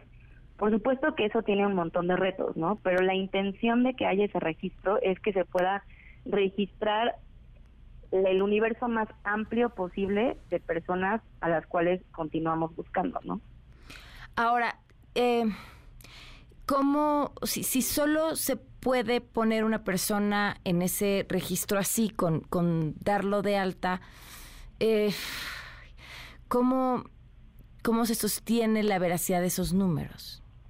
Pues ese es justo el tema, ¿no? Y creo que eh, de entrada decir que a pesar de que la ley eh, establece este tipo de, bases de datos como obligatorias que el Estado tiene que generar, entre ellas el Registro Nacional de Personas Desaparecidas y No Localizadas, pero por ejemplo también el Banco Nacional de Datos Forenses y otros sistemas importantes para la búsqueda, lo que hace que se sostenga el registro, por supuesto, es que la Comisión Local de eh, la Comisión Nacional de Búsqueda, perdón, que es quien tiene la, competencia de, el registro, de llevar el registro de personas desaparecidas, tiene que generar, por supuesto, que una depuración, mm, tiene que consultar con las fiscalías a nivel local si es que hay un hallazgo de esa persona, ¿no? Recordar importante eh, que las personas, digamos, la, la institución que puede dar prueba de vida, es decir, la institución que está capacitada para decir si hay alguien eh, a quien se estaba buscando que se encontró con o sin vida es la fiscalía, ¿no? Eh, y eso es un poco parte del problema de lo que está sucediendo en la coyuntura, que ahorita podemos platicar de eso, pero lo importante de cómo se sostiene esto es que la Comisión Nacional de Búsqueda tiene la, la facultad de llevar el registro a partir de hacer indagaciones con fiscalías, con eh, otras instituciones para ver si efectivamente esa persona que se registró como desaparecida, pues se extravió y pues después regresó a su casa y pues igual y los familiares nunca avisaron que había regresado su familiar. En realidad, estos casos eh, de extravío o de no localización, eh, sobre todo regresan o son personas que son halladas dentro de los tres primeros meses de, de, la ausencia, ¿no? Son, por ejemplo, eh, pues algunas infancias o sobre todo personas adultas mayores, ¿no? Y, bueno, de repente personas que por supuesto que también deciden irse de su casa y no regresar y no avisarle a nadie, ¿no? No, ajá. son las menos en realidad. O sea, este número de 111 mil son personas que llevan más de tres meses en la mayoría de los casos desaparecidas y que bueno, se considera que ya es una desaparición y ahí entra todo el tema de la investigación, ¿no? Pero bueno, se sostiene a partir de entender mucho mejor cómo se va haciendo esta depuración, que ese es uno de los principales problemas, ¿no? O sea, el, Registro Nacional de Personas Desaparecidas y No Localizadas no ha tenido el nivel de transparencia en la trazabilidad de los casos que, que se necesita para este tipo de registros y que permite que se sostengan y que haya una confianza en, en que esos números pues son lo más fidedigno. sí, porque porque además dependemos de, de, que, de las denuncias. Mónica, tenemos que seguir platicando de esto. ¿Te parece si volvemos a, retomar para hablar de esa otra parte, cómo es ese proceso? Te agradezco muchísimo. Gracias. Muchas gracias. Mónica Meltis, directora ejecutiva de Data Cívica. Ah, comentamos hace unos momentos que la Fiscalía, la FGR, dio a conocer que el primer tribunal colegiado de Tamaulipas, estoy leyéndolo tal cual lo publicaron, ¿eh? revocará la sentencia de amparo a Francisco Javier Gesger, se cabeza de vaca, que dejaba insubsistente la orden de aprehensión en su contra y que con esta sentencia deberá reponerse el juicio de amparo, manteniéndose vigente la orden de aprehensión. ¿Es así? ¿Se mantiene vigente la orden de aprehensión? Javier Cuello, su abogado defensor, ¿cómo está? Buenas tardes. Buenas tardes, Paloma. Pamela. Pamela, perdón, perdón. Esto, ¿qué sucede? Le el distrito de Tamaulipas Ajá. otorgó el amparo de fondo y determinó que José Francisco Javier Cabeza de Vaca no había cometido ningún delito. La Procuraduría de la Fiscalía apeló. Se fue a la revisión el Tribunal Colegiado de Tamaulipas no entra al fondo del asunto. No dice si eso no es responsable. Atiende un asunto de forma. Sí, solamente el tema del amparo. Nada más dice, espéreme, no se notificó al Ministerio Público. Cosa de la que yo no estoy de acuerdo. ¿Por qué? Porque el Ministerio Público Federal es una unidad sí se notificó al Ministerio Público adscrito, al juzgado. Ah, no, es que no notificaste al Ministerio Público que solicitó la orden. Pues es una unidad. Pero bueno, no hay nada de fondo. El fondo sigue siendo el mismo. Lo que hace el tribunal es decir, a ver, repon el procedimiento, notifica al Ministerio Público y dicta un nuevo amparo. Es todo pero no está atacando el fondo del amparo que el juez de distrito de Tamaulipas otorgó. Eso es lo que no explica la fiscalía. Y eso quiere decir que la fiscalía, qué raro, nunca intervino en, la, en la revisión. Ahora sí. ¿Por qué? Porque es una persecución política. Bueno, pero, pero, pero, pero, pero esto que, esto que definieron que finalmente en la práctica, ¿qué consecuencias tiene para su no No tiene ninguna consecuencia porque tenemos una suspensión de esa orden de aprehensión. A pesar de esto que definió el juez. A pesar de eso, ¿qué va a pasar? El juez tendrá que dictar, de llamar a notificar al Ministerio Público, como lo dice el colegiado, y dictar una nueva resolución. Ni modo que dicte una diferente cuando ya analizó y determinó que no hay delito ni de delincuencia organizada ni de lavado de dinero. Bueno. ¿Qué acredita con esto? Pues que es una persecución política, mi amiga. Por eso denunciamos, denunciamos a Santiago Nieto las mentiras, le mintió a la fiscalía, le mintió al Congreso, ¿sí? Ya lo probamos que le mintió. En los mismos expedientes sobran los dictámenes de la Fiscalía General de la Nación, en donde dice que sí existen las obras.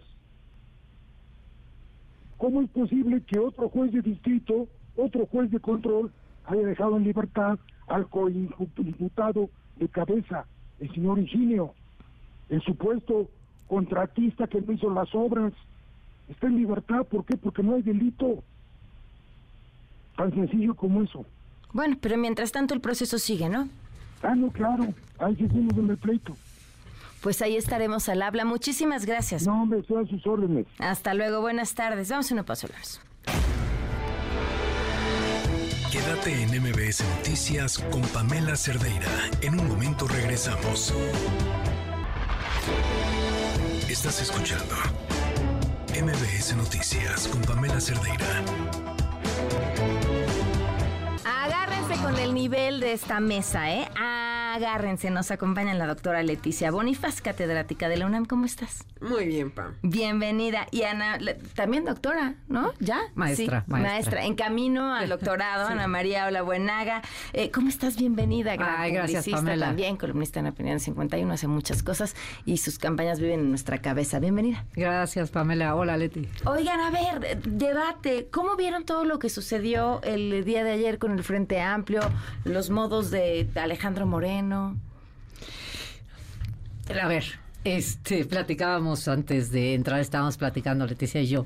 Eh, pueden ser los modos que tú quieras, pero a mí me parece histórico que el presidente del PRI le levante la mano a una persona del PAN nunca había sucedido y además sea una mujer. Me parece, me parece excepcional, me parece para estar celebrando. De verdad, ¿eh? lo digo en serio. Ciertamente he escuchado muchísimas opiniones en contra. Pero yo no sé si esa es la emoción de que todo el mundo quería. Yo quería llegar hasta el final de la participación. Yo quería ser parte de. Yo quería llegar a votar o por en su caso a lo mejor por Enrique de la Madrid, después por Santiago, eh, querían votar por este, por, por Beatriz. Y creo que había gente, honestamente, que quería ir el domingo a votar por, por, por Xochitl, porque aunque haya ganado, se querían sentir parte de ello. Yo lo formé, querían sentir esa, esa emoción que sintieron desde el surgimiento de Xochitl, de la sociedad civil. Pero la verdad a mí me parece que si quitamos esa parte, los modos, en un momento dado los modos, que también eso de las, que luego aparecieron los videos, los otros videos, la declinación, bueno, quitemos el modo, a mí me parece de verdad excepcional y de verdad me parece un momento para estar celebrando. Para ti. Pues yo no lo había visto como uh, ahorita lo está comentando Ana María y me parece muy importante su punto de vista, porque yo sí me fijé en un PRI decadente, en un presidente de PRI que es un macho, y sí, yo no me lo imaginaba así como levantando la mano a una mujer, pero sí la hasta la forma de cómo algunas mujeres estaban detrás de él en esa noticia, como que no se veía una presencia de mujeres propia del momento que estamos viviendo. Y como abogada me sigue llamando muchísimo la atención que todo esto, tanto en el proceso de Morena como el del Frente, todo se ha salido fuera de los cauces legales. Para mí eso, esto es un limbo y en este limbo jurídico que se creó a propósito, en, en todo el sentido, pues no sabemos ni qué puede pasar, porque justo el derecho y los abogados somos de ver lo que sigue, pero porque hay una norma y ahorita no hay norma, todo está en la espontaneidad y tal vez ya dejo de ser abogada y diría pues ojalá las cosas vayan para que se elija a la mejor persona. O sea, como abogada crees que podríamos estar ahí de febrero del 2024 y decir, pues ¿qué creen? Ni Xochitl ni Claudia porque el proceso fue ilegal? No, creo, porque ya hubo un proceso de. Yo ya asumiendo que va a ser clave, ¿no? Pero Nosotros, bueno, todavía falta la decisión, pero mira, yo siento que ya los momentos ya pasaron porque en algún momento ya validó el Tribunal Electoral. Exacto, el procedimiento de ambos. Entonces sí es muy importante que aunque estamos en el limbo y no estamos todavía en precampañas, sí levantó bandera de que se puede hacer lo que se está haciendo, aunque no esté dentro de lo normado por el Código Electoral. Ok, y luego viene esta imagen del día de hoy, de las dos juntas. ¿Es poderosa? No, yo creo que era necesaria, ah, debió de haber sucedido ayer. A mí me parece que es muy poderosa la imagen. Eh, están unidas. Eh, sí, me parece muy importante. Están las oficinas del presidente del PRI. Entonces, bueno, me parece que es una imagen súper poderosa. Y yo, ah, ah, déjame diferir un poco con lo que estabas diciendo. A mí me parece que pues a mí el proceso del frente eh, eh, me pareció transparente. O sea, no sé si hay algo, yo no sé, tú sabes más, yo no soy abogada. Yo lo estoy diciendo desde el punto de vista estrictamente de persona que ve las noticias y que ve el proceso y que se entusiasma con ambos. Yo sí he visto del otro lado cuestiones como bien claras que a lo mejor no son no son totalmente limpias, o sea, los acarreos, una serie de cosas espectaculares. los espectaculares, ¿de dónde viene ese dinero? Eso yo no lo vi del otro lado. O sea, de repente cuando queremos equiparar los dos procesos, yo sí creo que hay una diferencia abismal entre ambos, entre ambos procesos. Si ayer este, el presidente del PRI le levantó la mano a, una, a, una mujer y dijo, aquí se acaba, ahí se acabó el proceso. O sea, no sé si...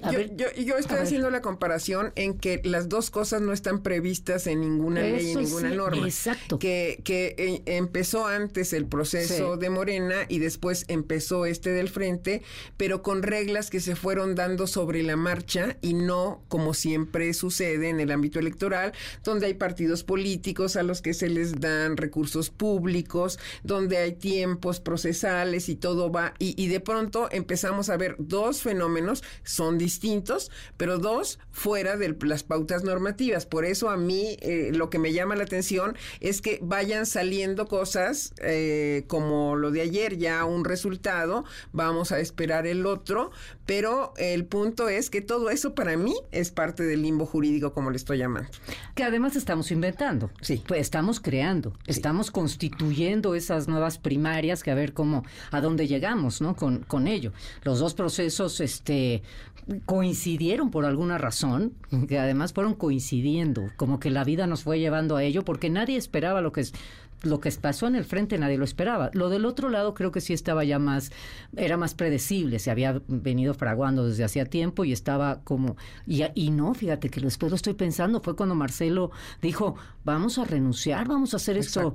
O sea, sí hubo un cambio de parte, de parte del otro lado en donde fue Marcelo el que dijo, este, que renunciaran, pero fue como lo único que le aceptaron, ¿no? El Pues piso sí, parejo ha estado insistiendo mucho. Yo ayer escuché con mucha atención a Marta Delgado y Malú Michel diciendo dónde está, que todavía no se logra este tema de, del piso parejo, pero efectivamente, si hubiera una instancia que revisara lo que tú decías de los espectaculares, de las bardas, del uso de recursos públicos, otra sería la historia, pero, pero No está.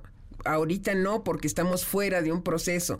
Cuando Fox se regularon las precampañas porque él eh, empezó a competir anticipadamente. ¿Qué va a pasar después de esto? Que los partidos libremente van poniendo las reglas sobre la marcha. ¿Se vale o no se vale? Son entidades públicas finalmente y, y esta espontaneidad a mí como abogada sí me preocupa solo la parte jurídica, les digo. Lo demás se me hace que estamos viviendo un momento muy interesante. Ahora, ¿creen que, que sí nos deje un precedente? O sea, es que sí podamos estar hablando en el próximo em, etapa electoral, ya no esta, evidentemente, no el 24, pero sí estar hablando de, de unas primarias bien organizadas, que nos dé tiempo de construir cosas más interesantes, de, de, de- de gobiernos de coalición. Fíjate que yo sentí un, un honesto entusiasmo en, la, en, en una parte de la ciudadanía, sentí un honesto entusiasmo cuando surgió la figura de Xochitl. Creo que sí hubo un movimiento orgánico muy relevante y creo que eso a la gente sí le gustó. Eh, no sé del otro lado, van a tener que hacer mucho, de- del lado de Morena van a tener que hacer muchos cambios. Fue muy aburrido todo el proceso, muy aburrido. Creo que sí se pueden llegar a entusiasmar si fuera algo este menos predecible, si las dejaran debatir, si hubiera este si no hubiera estas pues evidentes diferencias, eh, esta, no sé, esta ya como se, cuidó la unidad y en ese camino se dejó la Pues, posibilidad. Pues exactamente, entonces sí fue un proceso, como bien lo dijeron todo el tiempo, pa- a nivel de ciudadana, yo estoy hablando como ciudadana exclusivamente, fue muy aburrido, un proceso muy aburrido, eh, por más de que Marcelo levantaba la mano, daba igual, eh, este, se seguía en este mismo proceso de grandes cantidades de, de personas acarreadas a los eventos, un proceso muy Yo similar. creo que con el debate gan- hubiéramos ganado todas, Claro, todos, claro. porque hubiéramos escuchado propuestas, contrapropuestas, ir tomando... Pero las propuestas, según el tribunal, es así, no se podían hacer, ¿no? Porque entonces estás disfrazando Sí. una campaña, ese es el punto. A pesar de eso, pues Marcelo sí lanzó el tema de seguridad y muchos otros. Eh, yo creo que sí hubiera sido muy bueno saber qué pensaba uno y el otro, pero como eh, de nuevo, repito, todo se está inventando sobre la marcha, pues qué, es, qué se vale y qué no se vale, pues también están en aprietos el INE y el tribunal. Pero entonces sí crees que esto pinte para que el siguiente proceso electoral pueda tener estos otros elementos desde la vía legal? Yo creo que somos un verdadero misterio como país. Como el queso Oaxaca, enredados. Mira, yo he venido siguiendo el tema desde el 96, cuando se hicieron los cambios, y ha habido reformas electorales prácticamente cada tres años. En el tribunal, a donde yo trabajé cuatro años, decíamos siempre que estábamos ahí hasta que la reforma nos alcanzara, porque, porque siempre hay escenarios completamente distintos y siempre lo nuevo que sucede se trata de que entre a los cauces legales. Ahora, mi punto de vista ha sido que desde desde que empezamos a complicar todo lo electoral por la desconfianza, ya tenemos un sistema que es demasiado complejo, demasiado caro también, pero lo más grave es que no se ve que vayamos a tener pronto una simplificación porque seguimos con este tema de las desconfianzas. Y mientras eso exista, ahí seguiremos con estos procesos tan complejos. Y para mí se ha judicializado de más muchos temas que antes tenían una solución política. Entonces pasamos de que todo se resolvía en el ámbito de la política a que todo se resuelve en el cauce del derecho y creo que debemos ir hacia el justo medio. Y fíjate que yo sigo pensando que donde se debe de decidir todo es en la urna. Entonces, por eso sí me importa que las que, que el INE esté protegido. Porque vamos a suponer que sea un dedazo, que sea una elección que ya muy cantada la de Morena, vamos a suponer que es así. Vamos a que, que decidió el presidente, lo que todo el mundo dice, ¿no? Que decidió el presidente desde hace dos años que iba a ser en el momento que iba a ser Claudia. Y vamos a suponer del otro lado que también este pues más allá de que estaban las encuestas a favor de Xochitl, vamos a suponer que sí hubo gente que estaba apoyándola más fuertemente.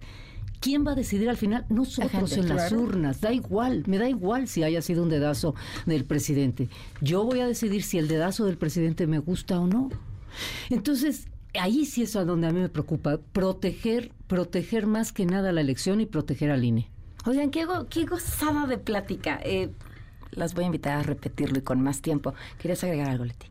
No, pues coincido contigo que en las urnas, pero si el piso no estuvo ah, parejo y el árbitro no funciona, ese es el ese es el punto. Exacto, nos están quitando opciones, pero al final del día vamos a llegar. Yo voy a llegar a la urna, a la urna y voy a decir, a mí el dedazo del presidente, ¿qué creen? Que no me gustó. ¿Puedo llegar a decir eso? O sí, o no me gusta, ¿no? Y puedo y voy a tener una opción. Y eso es lo que me parece que es lo que por el momento más con más con más fervor tenemos que proteger. Eso es la democracia. Wow, muchísimas gracias a las dos por habernos acompañado. Se quedan con Ana Francisca Vega. Me faltaron como cinco horas más de esta plática. Buenas tardes. Ahora estás informado. Nos escuchamos el día de mañana con las noticias que tienes que saber. MBS Noticias con Pamela Cerdeira.